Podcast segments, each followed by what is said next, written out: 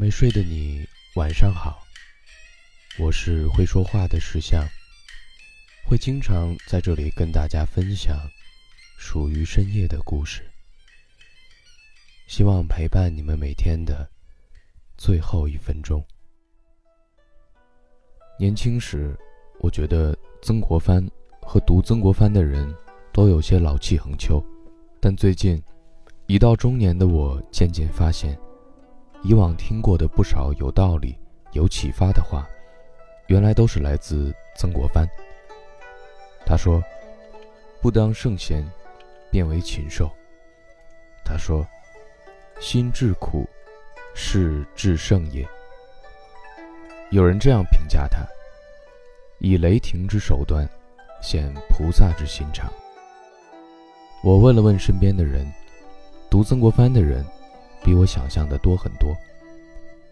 他的读者，既有符合一般预期的中年男人，也有刚毕业没多久的年轻女孩，有企业家、公务员、中学教导主任。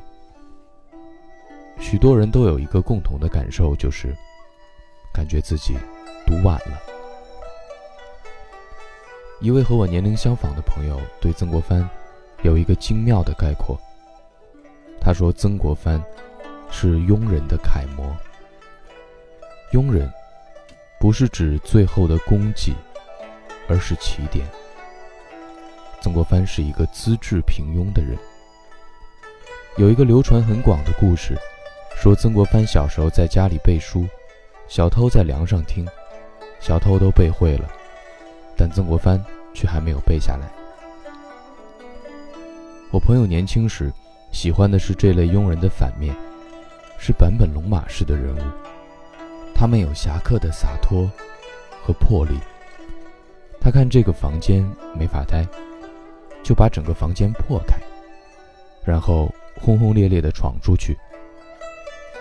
曾国藩则是父亲书架上落满灰尘的名字，是和厚黑学联系在一起的功利的处世之道。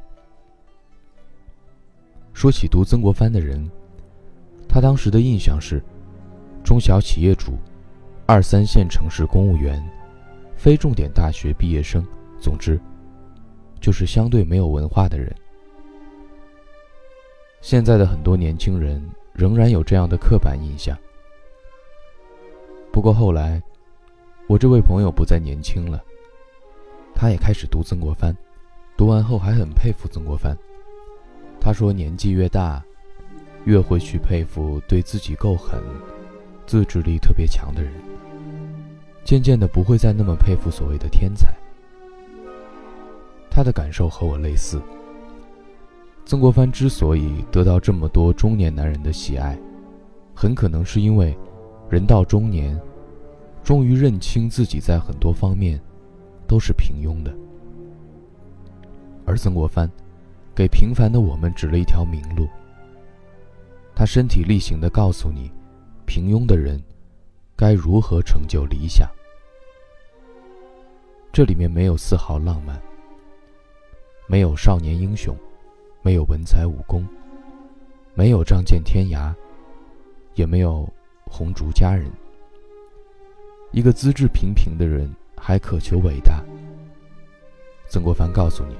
这不是痴心妄想，但你要挺住，忍住，打落牙齿或血吞。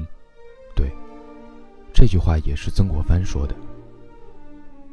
年轻时总觉得能更轻松潇洒地做成这件事，那时认为自己也可能是个天才吧。朋友说，后来他知道，那是不可能的。我的另外一位好友。现在是三十出头的杂志主编，是曾国藩的读者。他也说，曾国藩是一个特别不性感的人，不讨少年喜欢的人。但人总要从少年变成中年。三十岁以后，他开始同意，人生所有的事情都是一场长跑，没有办法速战速决。这个时候。曾国藩有韧劲儿的这个优势，就显现出来了。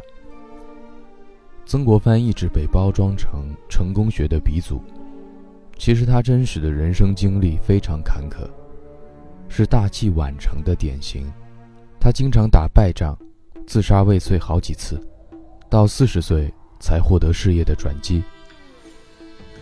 他的故事从来不是告诉人们如何快速成功，而是告诉我们如何挺过长跑。这就是为什么。